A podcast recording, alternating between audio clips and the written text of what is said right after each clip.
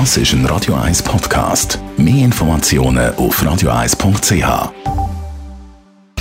Sprechstunde auf Radio 1, präsentiert von der Dr. Andres Apotheke Stadtlaufen. Pflanzliches Wissen aus der eigenen Produktion bei Sportverletzungen, Blasenentzündung und Energiemangel.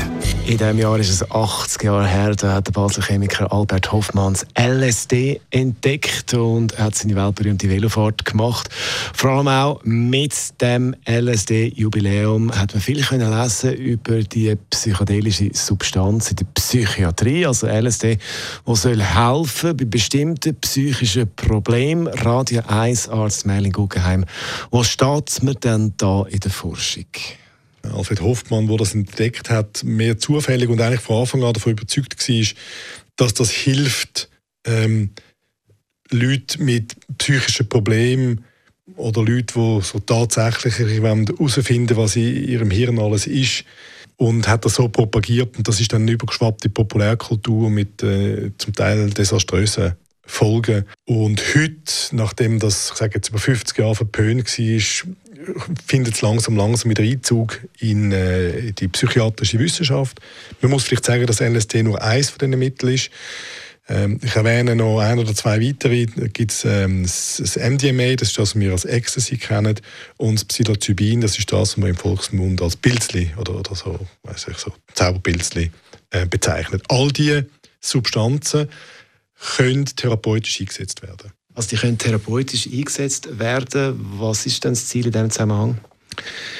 Es gibt relativ enge Rahmenbedingungen. Also man muss sagen, dass wenn eine klassische Psychotherapie von einer schweren Depression, von einer Angststörung zum Beispiel irgendwo in eine Sackgasse grabt, dann ist man nicht weiterkommt. Oder wenn Patientinnen und Patienten eine Retraumatisierung in der Therapie will verhindern, das ist ein wichtiges Konzept. Also dass man zum Beispiel wenn man über etwas redet, äh, wir wissen das sehr gut, zum Beispiel von der Tsunami-Opfer, wo man gezwungen hat, Psychotherapie alles nochmal zu erzählen, dass man die in der Therapie wie retraumatisiert, wie sie alles nochmal erzählen Wenn man jetzt unter ganz eng definierten Kriterien säptige Patientinnen und Patienten bewusstseinserweiternde Substanzen gibt, in einem geführten Setting, ist wichtig, ist nicht für, macht das mal daheim und schauen, was passiert äh, wo, in einem Ort, wo sich wohlfühlt, mit einem Therapeut, Therapeutin, die sich wohlfühlt, dann kann das sein, dass das gewisse Barrieren öffnet. Die Substanzen sensibilisieren das Hirn, man, man sieht ein bisschen weiter aber man kann gewisse Sachen wie besser kanalisieren, man wird wie weniger blendet vom, vom Licht, wenn man in die Sonne schaut und dann herausfindet, dass das unerträglich ist. Und, und, das hilft einem, die verschiedenen Sonnenstrahlen so aufzubrechen, dass man einzelne Farben sieht.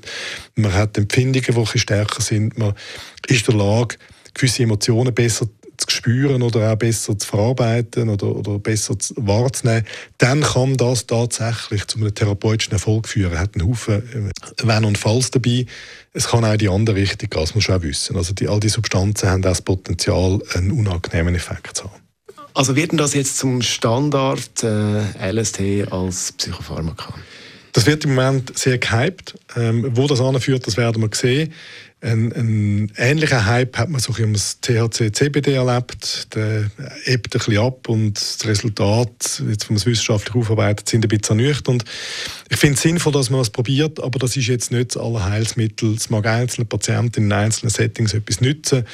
Aber im Moment gibt es noch keinen Beweis dafür, dass das das ist, wo jetzt quasi die grosse neue, der grosse neue Durchbruch ist in der Therapie von gewissen psychischen Problemen. Über LSD haben wir geredet und den Einsatz von dieser Substanz in der Psychiatrie. Der Merlin Guggenheim, Radio 1 Arzt, ist das gewesen, zum Nachlesen, die Sprechstunde Gesundheit als Podcast auf Radio 1.